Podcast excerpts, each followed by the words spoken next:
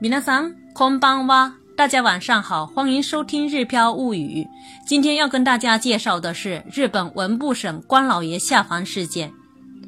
最近，日本文部省关老爷下凡事件闹得沸沸扬扬。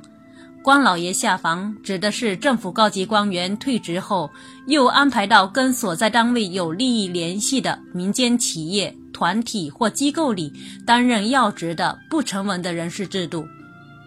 根据最近的报道披露，日本文部省也就相当于国内的教育部，有十件左右官员再就业属于官老爷下凡性质。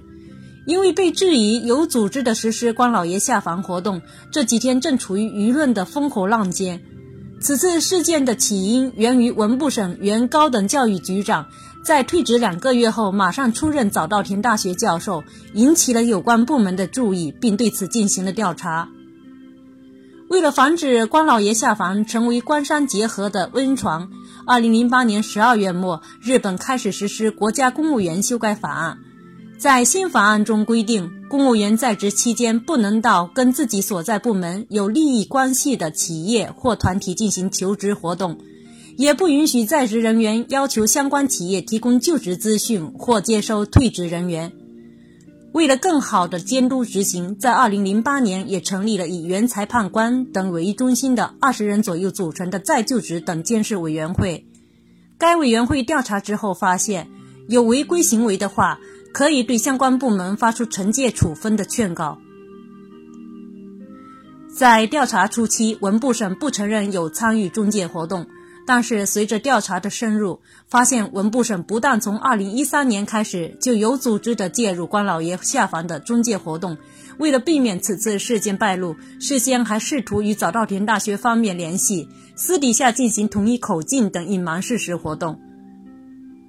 而且在这个过程当中，还浮现出了一个关键性人物，此人名为岛冠河南，曾在文部省任职，于2009年7月退职。退职第二天就担任文部省相关财团审议，他曾有近二十年的人事经验，且拥有非常丰富的人脉关系。在职期间，也曾经参与过文部省退职官员的再就业支援工作，亦是文部省人事科非常信任的再就业支援的中心人物。据调查，岛冠河南会先将相关机构、企业提供的。职位列成表交给文部省，文部省向其推荐相关候选人员名单。岛冠河南再根据名单和各个机构的需求进行具体调整。二零一七年一月份，在就职等监事委员会发布调查结果，文部省前次官等的有组织的斡旋行为属于事实。文部省对相关七人进行了惩戒处分，前次官引咎辞职。在这里，我们忍不住会好奇：千军万马过独木桥一般挤进高级公务员行列的这些官员们，为什么还要退职再就业呢？这得从日本官场不成文的规定讲起。日本官场是一个以事务次官为顶点的金字塔结构，晋升过程就好比是一个抢椅子游戏，人多而椅子少。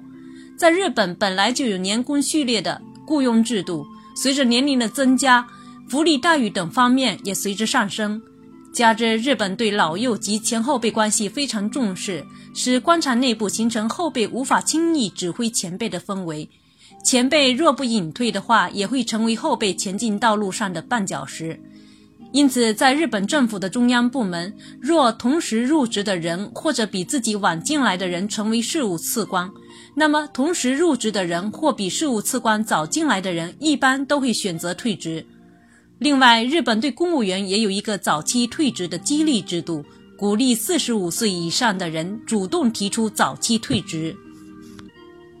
以上简单介绍了本次关老爷下凡事件的前后以及各种缘由，感谢大家的收听，我们下次再会。